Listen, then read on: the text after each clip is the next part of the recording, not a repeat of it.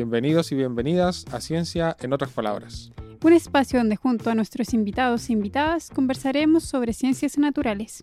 Mi nombre es Elim Musle. Y yo soy Daniela Lazo y los invitamos a hablar de ciencia en otras palabras.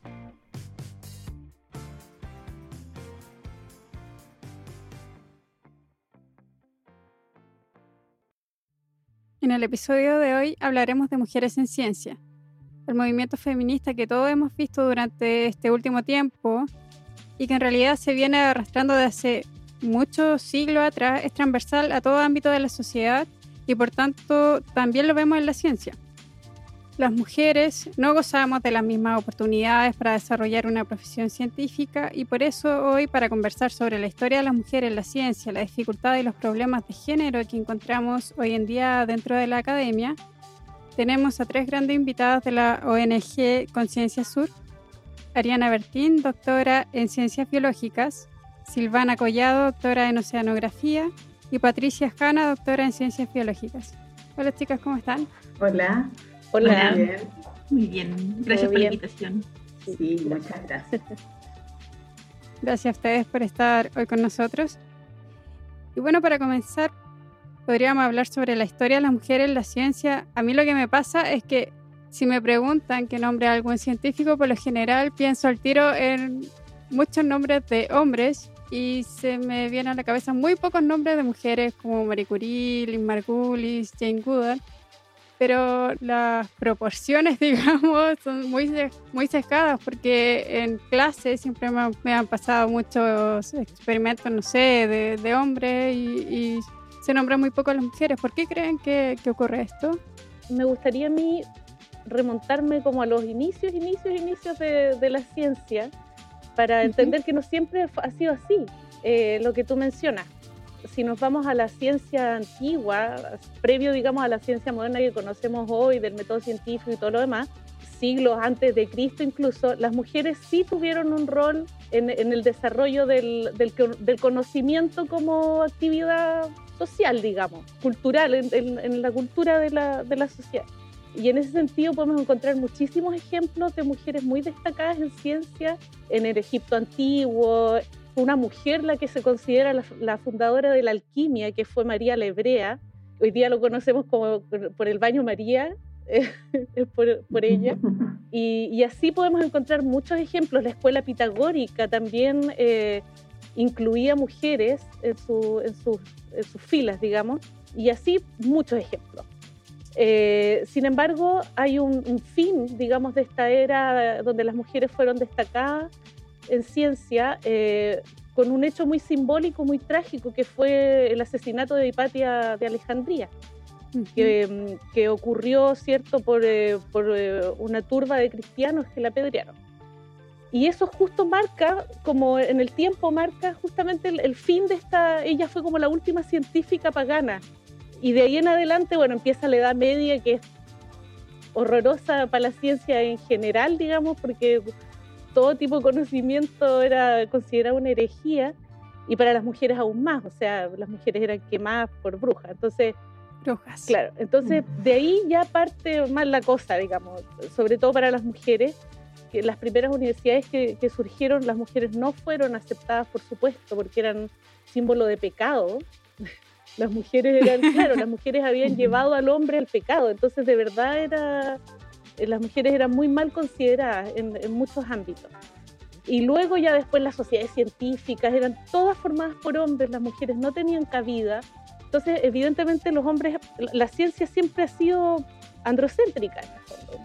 Ha sido altamente androcéntrica, hecha por hombres, escrita por hombres. Sin embargo, las mujeres sí han tenido un rol, pero como, como viene... Mm, en el bajo mundo. por, claro, bien por debajo, porque muchas mujeres, yo me imagino estas mujeres así como de la, del siglo XVII, qué sé yo, con unas ansias terribles de, de, de, saber, de conocer, de descubrir, de develar, digamos, la, a la naturaleza. Y obviamente ellas de alguna manera se las arreglaron igual y fueron secretarias, aprendices, no tenían formación, eh, digamos, en universidad y todo lo demás, pero, pero siempre estuvieron ahí. Y quizás cuál fue el rol que nunca sabremos, porque obviamente cumplieron un rol muy importante. Y hay también muchos casos de la esposa de, por ejemplo, el, eh, Lavoisier, Antoine Lavoisier se considera el padre de la química moderna y su esposa Marie trabajó codo a codo con él, o sea, deberíamos hablar como de los mapadres de la ciencia, de la química, perdón.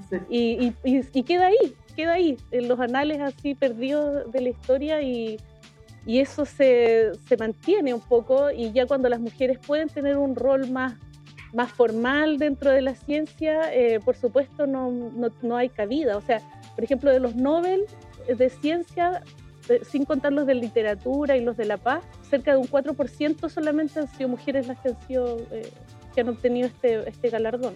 Y por supuesto hay mujeres que, a, las que se les ha arrebatado el galardón del, mm. eh, del Nobel. Pues, por ejemplo, el caso emblemático de Rosalind Franklin, que, que muchos conocen, y así hay otros, hay muchos casos más. Entonces, siempre las mujeres han tenido, han sido como mm, podríamos decir hasta despreciadas, eh, violentadas en la historia de la ciencia y, la verdad es que eso se mantiene de cierta manera hasta el día de hoy y eso es lo que intentamos cambiar. Hace poco leí la historia de Nettie Stevens, que era genetista. Cercano al año 1900 ella trabajaba en la determinación del sexo y trabajó con distintas especies de animales y ella fue quien descubrió que los machos tienen cromosomas XY y las hembras XX. Sin embargo, su trabajo fue recibido con escepticismo porque ella era mujer. Por otro lado, su profesor, por cuenta propia, llegó a la misma conclusión que ella, con un trabajo menos robusto, pero a él sí le creyeron porque él era hombre. Bueno, la misma razón por la que muchas mujeres que escribían libros no firmaban con su nombre. Eso, digamos, se da en muchas áreas también, no solo, no solo en la ciencia. No es casualidad eh, cuando se discute, por ejemplo, hoy las nuevas masculinidades o, este, o los temas de género, eh, nos falta quien te dice, oye, pero hay mucha evidencia científica que determina la diferencia entre hombres y mujeres. Entonces ahí la pregunta de vuelta viene, oye, pero ¿quiénes hicieron esas investigaciones científicas? La ciencia siempre ha sido o ha respondido al, modelo o al sistema patriarcal hecho por y para hombres y por supuesto que, eh, digamos, tiene un sesgo, que es algo que muchas científicas también en, los últimos 10 años han empezado a, revertir y hay ya evidencia científica de que al menos fisiológica o, o químicamente los hombres y las mujeres no tenemos ninguna diferencia. La diferencia está en lo cultural, ¿no? O en, nuestra formación. Ahí es donde ocurren estas desigualdades. Claro, y en que no hay diferencias, que hoy la ciencia ha probado que no hay diferencias biológicas, neurobiológicas entre hombres y mujeres que hagan más aptos a los hombres para, o que tengan los hombres más habilidades lógicas o, o más habilidades de ese tipo. Eso está, está probado, no es así. Entonces, aunque muchos lo siguen pensando incluso en el ambiente científico. de cierta manera lo siguen pensando a lo mejor medio escondido, medio, pero, pero es algo que todavía probablemente muchos sienten, sobre todo los, la gente de ciencia mayores. Claro, pero en realidad todos esos sesgos responden como un poco a, sesgos de la sociedad de, esos tiempos. O, de, quizás que todavía no son esos tiempos tan antiguos, sino a, la sociedad. Exacto, hay un, eh, un estudio, eh, ¿tú, lo, tú lo habías mirado, Pata, el, el estudio de, de, la percepción de un ser mm. inteligente en niños. En niños, sí, sí, que se perciben. Mm, sí, claro, que, que les preguntan eh, por, alguien inteligente en el fondo y siempre piensan en un nombre, niños y niñas. Entonces, desde muy pequeño está, está esa concepción en cambio, si les preguntan por eh, alguien amoroso, piensan en una mujer. Ah, eh, claro. claro. Está como muy estereotipado todo. Y, desde muy pequeños aprendemos eso. Pero eso desde los cinco años en adelante. antes de eso no, existe esa Entonces, eh, es justamente cuando ya empieza como esta socialización mayor también, en que los niños también absorben más de las redes sociales, la televisión, en fin, el entorno, en que su se marca muy evidentemente. Claro. Mm. Y además, eh, por ejemplo, hay, hay, estudios también que muestran que las niñas en edad escolar se sienten más inseguras en, en áreas como matemáticas, ciencia en general, percepción, se sienten más ansiosas ante un problema o ante una prueba, versus los hombres que se sienten, los niños, digamos, que se sienten más, más seguros. Sin embargo, a la hora de, observar el rendimiento, muchas veces son las niñas las que tienen mejor rendimiento, entonces una inseguridad absolutamente infundada, digamos. Y los, los profesores también tienen esa percepción, esperan, esperan más de los niños en esas áreas que de las niñas. Sin embargo, a pesar de, ese, escenario como, negativo, digamos, eh, desfavorable, claro, desfavorable eh, de todas maneras hay muchas mujeres que se, se interesan por la carrera científica. Como nosotras. Como nosotras, sí. Y, va en aumento igual. Y luego ahí, claro, quizás no me estoy adelantando, pero, pero las brechas justamente de género están súper marcadas con respecto a el, estado, el lugar dentro de esta jerarquía científica donde tú ubicas, donde la base, estudiantes prácticamente 50%, 50%, incluso hay carreras científicas que son más mujeres que hombres en, su inicio, y luego esta, brecha se, se va acrecentando ya en, en los estudios de posgrado. Bueno, ahí también depende del posgrado, pero, pero todavía no, no es tanta la diferencia ya en los cargos académicos o y en los equipos directivos, los cargos directivos ahí ya es prácticamente dominado por hombres, o sea, son pocos los cargos de, de mujeres, tanto en la, como académicos y académicas propiamente tal, y en los cargos directivos, que es un tercio, con suerte, y también dependiendo de la carrera. Un comentario igual eh, respecto a lo anterior, o la percepción ¿cierto? De, la inteligencia, eh, los escuché a Gabriel León, eh, que comentaba que eh, si entrevistaban, por ejemplo, a, estudiantes de ciencia, qué es lo que era importante para ser un buen científico, todos decían ser muy inteligente. Y si luego les preguntaban qué es lo que a ellos les había funcionado, digamos, para llevar adelante su carrera, decían la perseverancia, o el esfuerzo, o la tolerancia a la frustración. Y yo creo que todos aquí sabemos que eso en realidad es lo, lo más relevante para llevar adelante nuestra carrera científica. No, no hay que ser un genio, yo creo que las genialidades existen, pero son excepciones. Entonces, también ahí hay, hay, un error en eso, ¿no? En, decir, hay que ser súper inteligente para hacer tales cosas, no es verdad. No es verdad, hay que estar motivado, hay que eh, tenerle cariño, hay que, no sé, pues, tener ganas y, y, no, y no frustrarse, ¿cierto? Seguir adelante. Tolerancia a la frustración. Sobre todo. En todo momento. Especialmente en la tesis. Ah, o cuando hay que entregar los resultados del proyecto. No, este proceso tiene mucho, muchas etapas donde ser resiliente, mm. receptivo con las críticas y, todo ese tipo de cosas nos dan muchos mejores dividendos en, en, la carrera que ser inteligente. Sí, igual ahí hay una, una delgada línea también a temas de, abuso y, o sea, digamos, de abuso en todo, en, el amplio sentido de la palabra, ¿no? De, de poder, eh, de acoso, etcétera. Y, y, justamente es algo que nosotras siempre hemos conversado y hemos discutido, que esta relación que se da donde tú tienes que dar todo tu esfuerzo y ser como el más sacrificado de todos para poder llegar a tener, no, sé, no solo el título, sino que un estatus, eh, permite también estas relaciones de, sometimiento, de abuso y, y que están súper naturalizadas. Es algo que, que de alguna manera se ha ido, si bien no revirtiendo, pero al menos trabajando y, conversando en el, en el, diario vivir. Claro, de hecho es, como el segundo punto que teníamos pensado como un punto grande, que es todo esto de, del acoso sexual, la violencia de género y todo esto que pasa dentro de la academia, donde están estas relaciones jerárquicas de por sí, desde profesores, alumnos o, altos cargos, bajos cargos, que en el caso de las mujeres se tiene otro componente que lo, vuelve un poco más complejo. Sí, sí, mira, y es como lo, que les decía hace, hace un momento atrás, es, tan naturalizado a tal punto que, ni una misma es consciente de que está siendo abusada. Y, nuevamente, eh, digamos, recalco que aquí el abuso es en todo, en todo sentido.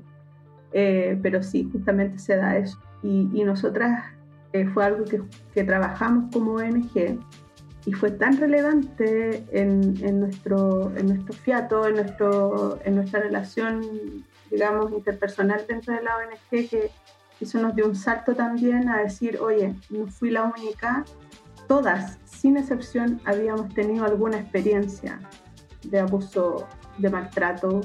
Y, y eso fue algo que, que, igual nos marcó, encuentro yo, porque, porque es, es fuerte el evidenciar de que es algo tan naturalizado y algo que, que no sé, al menos en, en, en, el tiempo de las que muchas nosotros nos formamos, no, no se denunciaba. Mm. ¿Por qué no se denunciaba? Porque existían, existen, bueno, todavía estas estructuras de poder. Entonces, a raíz de nuestro trabajo interno y, y de la publicación de nuestros propios relatos de abuso de, de poder durante nuestra formación académica, y de la publicación de esto es que muchas de nuestras compañeras y colegas se nos han acercado hasta el día de hoy para decir, oye, yo eh, sintonizo mucho con la historia que ustedes nos cuentan porque a mí también me pasó.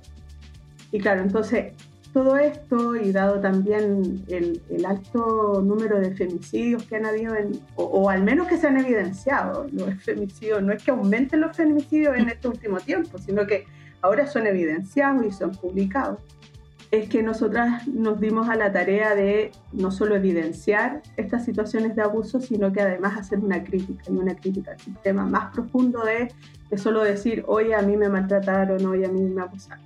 Es evidenciar que en la ciencia se naturaliza el abuso y que, y que no es menor. O sea, el, de las pocas investigaciones que hay sobre estos temas, que creo que no, no, sé si es la única, pero al menos con lo que contamos información hasta ahora, una investigación de la Universidad de Santiago, donde el, más o menos el 40% del, de, de, los encuestados en ese, en ese estudio han sufrido algún tipo de acoso o de abuso en el, en el recinto universitario. Entonces, es un alto número. Y es más preocupante aún que de ese 40%, ni el 1% ni el 10% llega a, digamos, tener responsables o a castigarse en el fondo a, a los responsables. Entonces, tenemos esperanza de que esto va cambiando, de que ya también nuestra, nuestra percepción, nuestra mentalidad y quienes vienen detrás de nosotras también tienen, tienen otra parada frente a la vida y, y ya se está permitiendo menos. Pero, pero aunque se permite menos, es una práctica habitual y que cuesta, cuesta revertirla. Claro, y no son solo aspectos como muy evidentes, digamos, como de un acoso, un acoso sexual, un acoso eh, laboral, como bien evidente, sino que son pequeñas cosas a las que las mujeres nos vemos expuestas eh, a diario, digamos. O sea, que no tomen en consideración tu opinión, que tú digas, des una opinión y no es tomada en cuenta y tu compañero hombre da una opinión muy similar y a él sí se le toma en cuenta. Esas son pequeñas, son como micro... Qué buena idea. situaciones como muy pequeñas, pero que, que, que suman y que una misma normaliza y, y, no se da cuenta. ¿Quién toma el acta de una reunión, por ejemplo? Normalmente dice, ay, tú que te que escribís bonito o que sirve el café.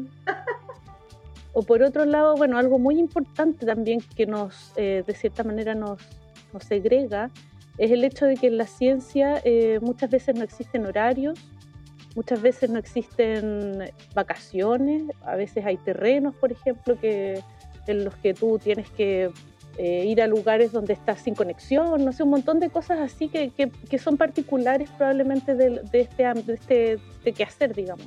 Y en ese sentido, como las mujeres eh, culturalmente tenemos el, tenemos, estamos a cargo como el cuidado de otros en general, no solamente hijos, ojo, generalmente nos vemos, nos vemos eh, en desmedro. Porque, por ejemplo, no sé, una pareja se separa, existe un hijo, ¿con quién se queda el hijo? Con, con la mamá, en general, en general. Cada vez es más común esto de las tuiciones compartidas y todo lo demás, pero entonces el científico hombre, digamos, que esté separado, no sé, y tiene hijos, pucha, puede trabajar hasta las 12 de la noche si quiere. Y, seguir produciendo, seguir produciendo, produciendo, y en este, claro. y en este ambiente tan competitivo, donde, donde los recursos son súper limitados, entonces por lo tanto la competencia se vuelve brutal, las mujeres no tenemos la misma opción. Así de simple. Es así de simple. Por lo tanto, algo que nosotras hemos conversado muchas veces, porque muchas, muchas organizaciones de mujeres de ciencia, a lo mejor, o organizaciones eh, sociales, eh, plantean la mayor, una mayor inserción de las mujeres en ciencia. Empezar a quebrar estereotipos desde, desde temprana edad y por lo tanto incentivar a las mujeres que, que estudien carreras científicas y qué sé yo, o ahora mismo en los, en los proyectos qué sé yo, que entregan fondos, digamos, en, en Chile para la investigación, eh, incluso exigen que haya una mujer en, como en los cargos como directivos, digamos. Directivos. Mm. Y andan todos desesperados buscando, buscando mujeres con currículum. Oye, sí es cierto, pero esa no es la idea, estar así como poniendo mujeres eh, en cargos directivos porque se exige. O sea, ¿qué, qué podríamos Y que muchas veces es nominal. Exacto. ¿Qué podemos esperar? ¿Qué podemos esperar de cómo, de cómo sea tratada dentro del grupo si, si llegó así? Como por Eh, Ese obligación. tipo de cosas que en realidad, por eso nosotras, nosotras pensamos que en realidad la, la solución es el cambio de sistema. Sí. Y como, como para, para reforzar un poco la idea es, ¿para qué más mujeres si en el fondo las condiciones en las cuales esas mujeres se van a insertar, tanto en la carrera académica como en la, en la carrera de formación, no van a ser las mismas y vamos a seguir repitiendo el modelo? Es, es como un poco hacemos el link con, con lo que busca, por ejemplo, el Ministerio de Trabajo, de más fuerza laboral femenina pero ¿en qué condiciones está esa fuerza laboral femenina? O sea, sin, sin eh, beneficio de salud, sin cotizaciones, a honorarios, con trabajos precarizados donde ganamos menos que los hombres. Entonces, no, yo prefiero que no haya más mujeres, sino que las condiciones de las mujeres que hay, o sea, sí, ojalá, pero que las condiciones en el fondo sean mucho mejores o al menos equiparadas con eh, las condiciones que tienen los hombres. Es, es, algo por lo cual hay que avanzar. Que en realidad eh, el tema de, de, precariedad laboral de las mujeres y de abuso y acoso de las mujeres es transversal, o sea, eso está dentro de la ciencia, está en la academia. Lo que pasa es que en general las universidades y la academia están muy elitizadas y también están de alguna manera como, como con este estatus, ¿no? Como que ahí no pasan esas cosas. Yo creo que por eso también lo que nosotros hemos hecho ha, ha de alguna manera resonado harto, ¿no? Porque no se habla de esto.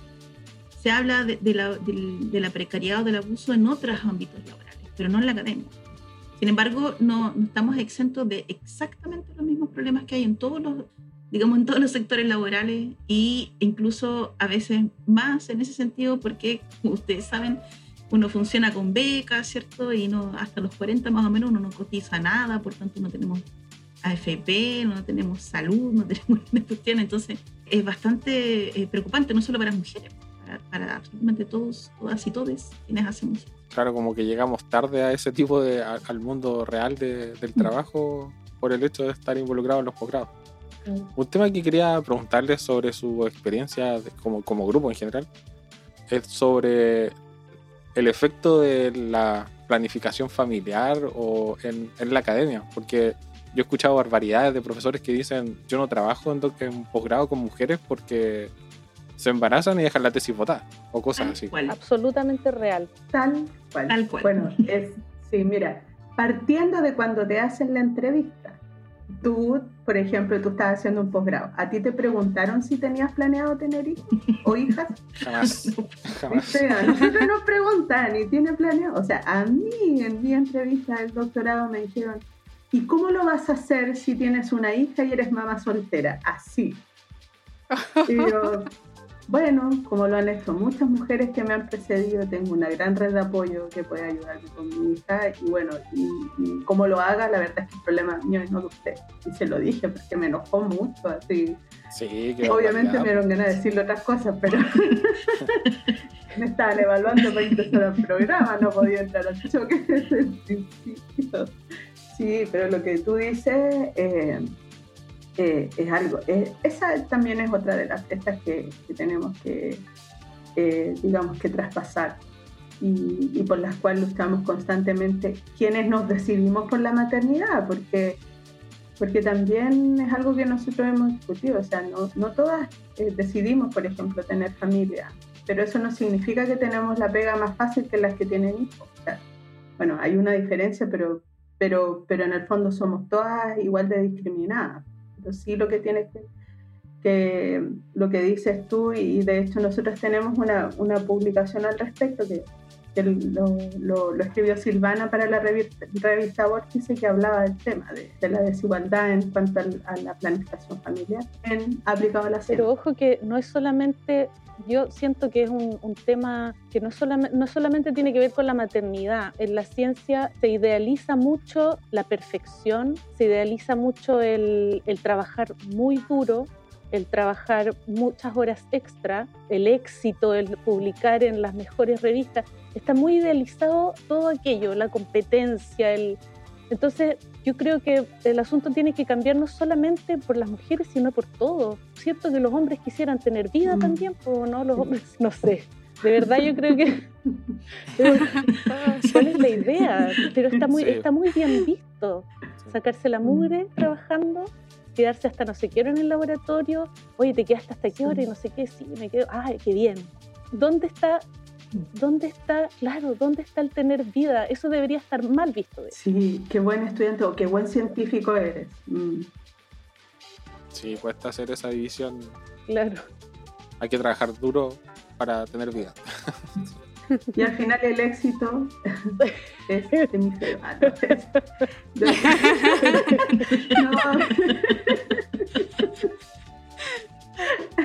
El éxito finalmente que más paper, más publicaciones, que te lean solo tus colegas. ¿Dónde está tu contribución, por ejemplo, a la sociedad? ¿Dónde? ¿Quién, mide ese éxito? El éxito de verdad que, que finalmente es una ilusión. Y es una ilusión que justamente es el sistema el que nos lleva a eso, el sistema imperante actual, capitalista, ¿cierto? Neoliberal, patriarcal, las, tiene todas hoy en día, pero, pero es cierto y, que somos explotados todos hombres. Bueno, los hombres y las mujeres doblemente explotadas porque las funciones se duplican cuando llegas a la casa. Entonces, sí, como dice Silvana, son muchas barreras las que, las que debemos afrontar y, resolver, pero estamos en eso, estamos trabajando justamente en, en esas, no solo las brechas, sino que también ser ciencia desde otra perspectiva y en función de otra perspectiva también. Claro, entonces, ¿hacia dónde nos dirigimos? Estamos buscando entonces un cambio del sistema patriarcal, no tan solo que se involucre más mujeres en ciencia, porque como mencionaban antes, si vamos a estar en las mismas condiciones, o sea, ¿para qué? Entonces, esas serían como las soluciones que estamos buscando hoy en día. Sí, sin duda, yo, yo creo que es, fundamental cambiar el, modo de, comprensión o de, de estructuración de la sociedad, porque justamente como mencionaban ahí Ariana y Silvana, ¿para qué hacemos ciencia? Y eso es una pregunta que nosotras en la ONG hemos trabajado, no es que tengamos una respuesta, pero, pero sí algo que tenemos clarísimo es que la ciencia debiera estar al servicio de la sociedad, de resolver los problemas de la humanidad y le pertenece a la humanidad. Nosotras hacemos ciencia porque hemos recopilado, todos nosotros recopilamos la información que existe, que han hecho otros, gracias a eso. Entonces es una construcción histórica, colectiva. Sin embargo, en este modelo, en este sistema capitalista, lo que, lo que impera es el individualismo, la, la micro, super microespecialización. No, no está esa mirada amplia eh, de, de, otros saberes ancestrales, ¿cierto? Entonces, de alguna manera renegamos de nosotros mismos, renegamos de, de nuestra historia, de, de nuestro de nuestra esencia como ser humano, que es la curiosidad, que es también la generación de conocimiento. Entonces, eso es, fundamental para poder cambiar el modo de hacer ciencia. No, no, podemos seguir, digamos, mejorando el color salmón del salmón. o sea, no tiene sentido. francamente, no. Ya, ¿Por qué trabajamos en Chile con las cifras de incidencia de cáncer de Estados Unidos? Estamos en Chile. O sea, entonces, necesitamos cambiar realmente el switch muy profundamente en ese sentido, de, para qué o para quiénes hacemos ciencia.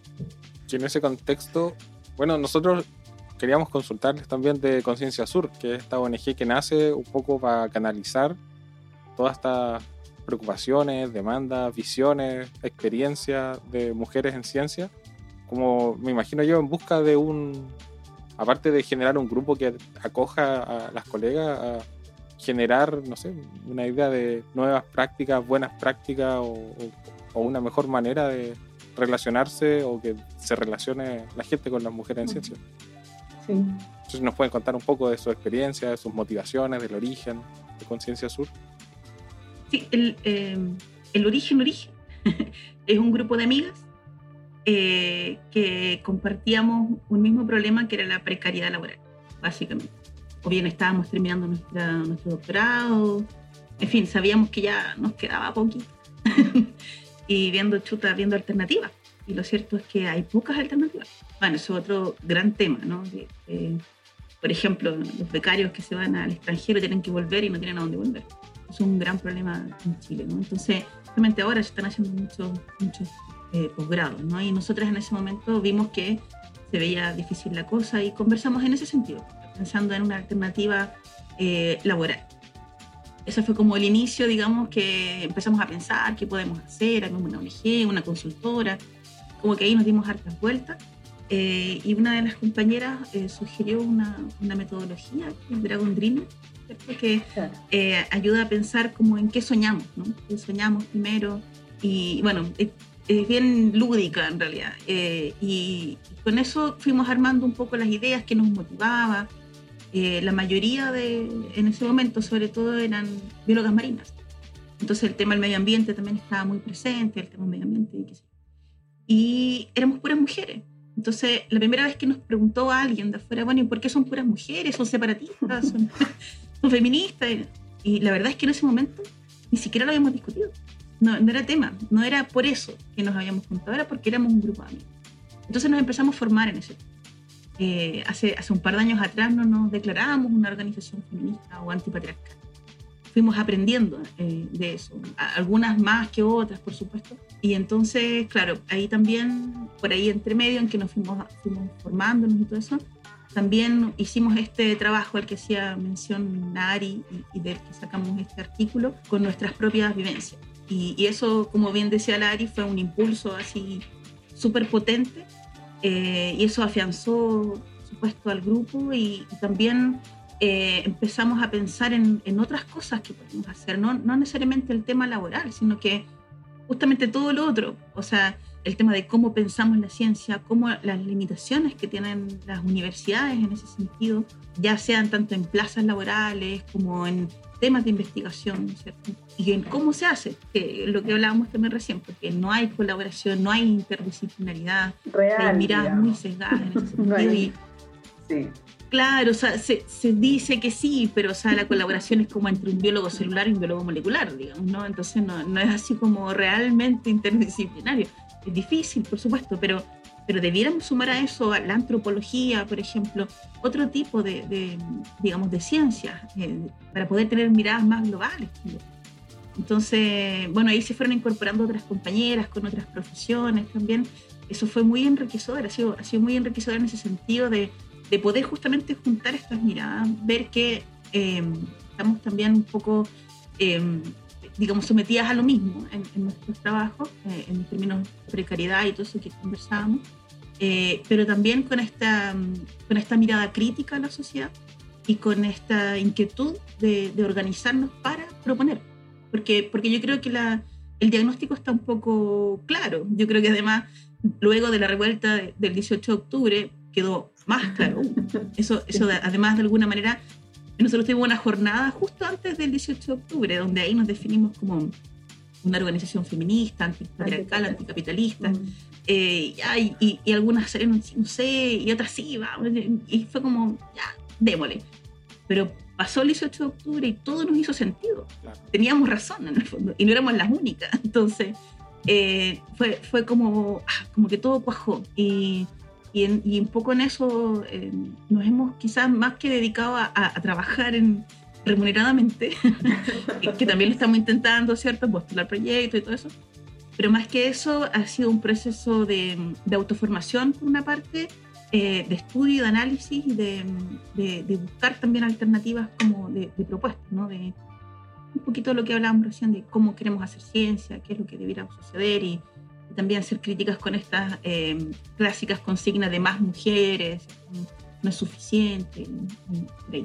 Sí, en esta también complementar lo que dice la pata, en esta búsqueda y en esta formación, nos hemos dado la tarea también de eso, de establecer lazos con otras organizaciones, de pensar colectivamente un problema, por ejemplo, qué sé yo, por ejemplo, la escasez hídrica. Eh, conformamos una colaboración con, con, otras tres organizaciones que, eh, que, por ejemplo, tienen que estamos tratando de ver los aspectos legales al tema de la crisis hídrica, los aspectos eh, humanos o comunitarios, los aspectos biológicos, los aspectos sociales. Entonces, porque finalmente, como hemos tenido históricamente esta microespecialización, no queda más que para volver a la comprensión del conocimiento en su conjunto, tienes que colaborar. Y tienes que y, colaborar trans y multidisciplinariamente, si no, no hay otra forma de de entender los procesos y las cosas que están ocurriendo alrededor.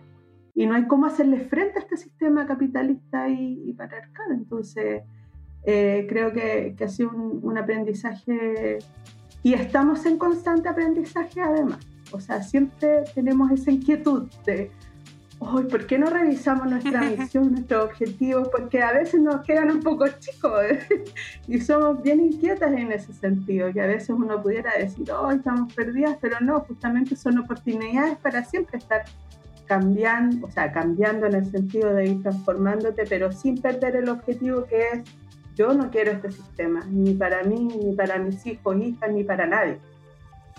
Es súper bueno verla así de, motivada y como mencionaban todos los problemas, no quedarse siempre viendo los problemas, sino salir adelante, tratar de buscar una, una solución y poder organizarse como científica. Eso es súper bonito de ver.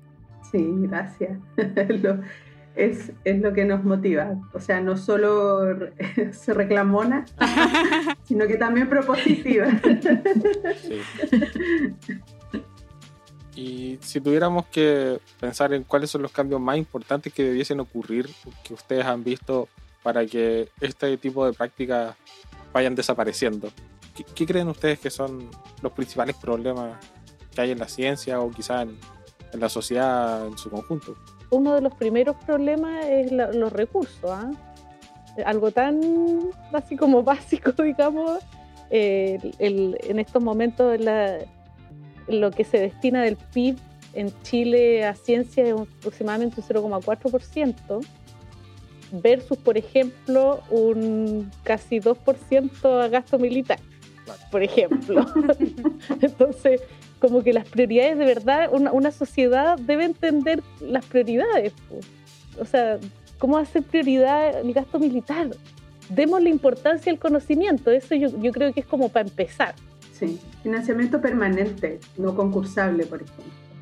Mm. Eso es, una estrategia y es algo que nosotros hemos conversado. Que quienes trabajamos en ciencia, independiente de nuestro grado o estatus, dentro de esta cadena científica, tengamos plenos derechos laborales y de salud. Eso es otro, o sea, como tener un piso mínimo no ser del boletariado, aunque creo que la balanza se está inclinando no solo en ciencia, sino que en la sociedad en general eh, cada vez son menos las personas contratadas en los distintos sistemas productivos. Mm. Y, también hay algo que, bueno, ya lo hemos conversado, esto de, tener estas relaciones colaborativas para la generación del conocimiento, colaborativas real, no como o yo te pongo en mi investigación o en mi paper y tú en el mío, y, la verdad es que ahí no se concreta ninguna colaboración. Y, y sobre todo como de, educación, educación desde la base. Y nosotros es algo que también vamos haciendo. Esto que estamos haciendo, esta conversación, yo creo que a más de alguna y a alguno le va a llegar y, y puede que cambie un poco el switch y eso ya es un avance. Tampoco hay que quedarse como en las grandes pretensiones. O sea, sí, nuestro objetivo final es cambiar el sistema, pero, pero con cosas pequeñitas vamos a vamos cambiando. Educación y formación entre nosotras también, autoformación. Bueno, de hecho, una de las cosas que, hemos conversado, pero no hemos trabajado realmente, y es algo que a mí me, motiva igual, es justamente que en Chile no existe un plan de desarrollo, plan de desarrollo país. Lo único que hay son algunas premisas hechas por el CENIC, que ahora se llama CENIT, que dice que se, puede investigar cualquier cosa que genere un producto validado para el mercado. Y eso es todo. No, no hay un plan de desarrollo que incluya, eh, digamos, todo, la generación de conocimiento, la producción, en, términos económicos. nosotros somos un país extractivista que sabemos que se va a agotar y además de hacer pebre todo el ecosistema. Y sin embargo, el conocimiento es la única fuente inagotable de riqueza de un país. Eh, y por tanto, la ciencia es fundamental. La educación, por supuesto, pero el, desarrollo científico en ese sentido es trascendental. Si queremos justamente, existe, existe la, la, capacidad, quizás no existe en este minuto el conocimiento, la tecnología, pero existe la, la capacidad de aprenderla eh, y de generarla para resolver todos los problemas eh, ecológicos que estamos enfrentando, dramáticos que hay en, en términos que mencionaba Lari, por ejemplo, en términos de escasez hídrica, pero también de la contaminación aquí mismo en la región, es un desastre. Entonces, eso eh, me parece a mí que es uno de los puntos importantes y eso obviamente está ligado a lo que decía Silvana con el financiamiento. Tenemos que destinar financiamiento a eso. Nosotras como, como ONG también hemos hecho algunas actividades en colegios en particular puedo dar el testimonio porque me ha tocado ir, chicos de, media, era de, en general de educación media, que en algún punto yo les, como que fui súper enfática en decirles, chiquillas, por favor, que nadie les diga que ustedes por ser mujeres no, no, no tienen las mismas capacidades, porque, y me abrían los ojos así, porque de verdad existe esa creencia. Es bien impresionante que que incluso las nuevas generaciones todavía quedan resabios de esa creencia de que, de que las mujeres no tienen las mismas capacidades, las mismas habilidades lógicas. Entonces, de verdad que de repente hay que ir a un colegio y decirles desde muy chicos, no, no hay diferencia. Chiquillas, ustedes pueden. Y por supuesto, darles ejemplos a seguir, digamos, en general las niñas no, no, se ven reflejadas, por ejemplo, en los museos, en la historia, en los textos escolares. Entonces, ese tipo de cosas también yo creo que son importantes para, em, para empoderar, aunque no me gusta mucho esa palabra, pero empoderar a, la, a, las niñas, digamos, y sentirse capaces y que nadie les venga a decir que no, que no pueden o que, o que por ser mujer o qué sé yo. Entonces, también hay un tema ahí y como ONG también lo hemos abordado de cierta manera eh, haciendo charlas en colegios. A mí hay un ejemplo que me gustó de los que estuve leyendo, que es de Grace Hopper, que ella es una científica del área de la computación, de la programación, de la ciencia de datos, pero cuando recién estaban existiendo los primeros computadores. Mm. Y que ella consideraba que era súper malo que todo lo que fuera computación en esos tiempos fuera manejado todo en binario, porque era un lenguaje muy complejo y que muy pocas personas podían, podían aprender y podían utilizar. Y ella fue la primera persona que dijo esto debería poderse programar en un idioma que nosotros todos sepamos. Ella era norteamericana, entonces obviamente partió con el inglés. Y, la gente en su época le decía, no, tú estás loca, ¿cómo le va a hablar una computadora en inglés? No, esto es en binario todo. y ella es, hoy en día se conoce como una de las madres de la programación y la computación moderna. Y, de seguro fue ese mismo, su, su visión distinta fue lo que le trajo un cambio enorme que hizo una realidad el hecho de que todos hoy en día podamos programar de una forma más o menos sencilla. Traigo este, este ejemplo porque esta es un área en la que siempre he estado muy secada a los hombres en general. Los informáticos, la gente de los computadores, la gente que le gusta la programación. Todos piensan en Bill Gates, en Steve Jobs, pero nadie piensa en Grace Hopper, que fue la que dio quizás el salto más grande en lo que es la programación en el último Buen ejemplo, Así es. Sí. Chiquillas, les queremos agradecer mucho la conversación que hemos tenido hoy. Esperemos que la gente que nos esté escuchando logren hacer ese, ese cambio de switch, que con todas las cosas que hablamos logremos algún cambio y de verdad yo la aplaudo a ustedes y... ¡Ay, me emocioné! Te recogemos tus palabras y tu emoción y así mismo también nos sentimos nosotras cuando eh, cuando, se genera conciencia, cuando eh, sembramos una semillita en, digamos, en los pensamientos de las personas y, un poco motivamos al cambio. Y nada, pues súper, súper agradecidas, además de que, que ustedes tengan este espacio que no es fácil mantener, que de repente eh, igual ustedes mismos seguro se ven enfrentados a ciertos problemas y situaciones y, y, de que, y de que estemos conversando, conversando de esto, eh, porque en la medida en que dialogamos también vamos transformando nuestras realidades. Entonces, súper, súper agradecida y también muy emocionada de que, de que nos, nos, nos, hayan otorgado este espacio de conversación y que además nos hayan permitido estar a las tres. sí, lo pasamos súper bien en todo caso. Yo, yo también les agradezco mucho y ojalá la gente de nuestro lado, el resto de los hombres, sobre todo las generaciones que estamos ahora entrando en este mismo sistema, no perpetuemos estas malas prácticas y ayudemos al cambio también. Es para todos finalmente. Porque los hombres también sí, lo sufren. Yo, yo pienso que de otra forma. Claro, pienso que los hombres los hombres tienen también que empoderarse de cierta manera en, el, en, el, en la casa pero en, en, lo doméstico, por ejemplo, cosas súper simples como que, que, no sea mal visto que un hombre diga, oye, no, no, no voy a poder ir a la reunión porque tengo que llevar a mi hijo al, al vacunatorio. No sé, cosas así y que todos le digan, ah, ya, no, dale nomás, anda. Y que un hombre se atreva a eso, porque los hombres como que no se atreven a eso. Entonces eso sí depende de los hombres, eso sí en, entre ustedes tienen que empoderarse. digo como gracioso, pero, pero sí, pues, hay un trabajo también de ustedes en cosas tan simples como esas, que sea bien visto ese tipo de cosas. Con la emocionalidad también. Claro. Que pueden llorar, que pueden expresar. Sí, sí. O sea, como es, es responsabilidad de cada una, une, uno romper con los estereotipos y, y finalmente también pues, basarnos en el respeto mutuo, en la colaboración, en la solidaridad, ser empáticas, empáticos, empáticas. sí, sí. Gracias chiquillos, muchas gracias. Chiquillos, muchas, muchas, muchas gracias. De verdad, muchas gracias. La y yo los felicito, yo escuché algunos, algunos capítulos anteriores del, y los felicito de verdad porque son súper informados, se nota que se toman Sí. súper en serio lo que están haciendo, así que de verdad, muchas felicitaciones y sigan así. Bueno, aplausos para todos entonces.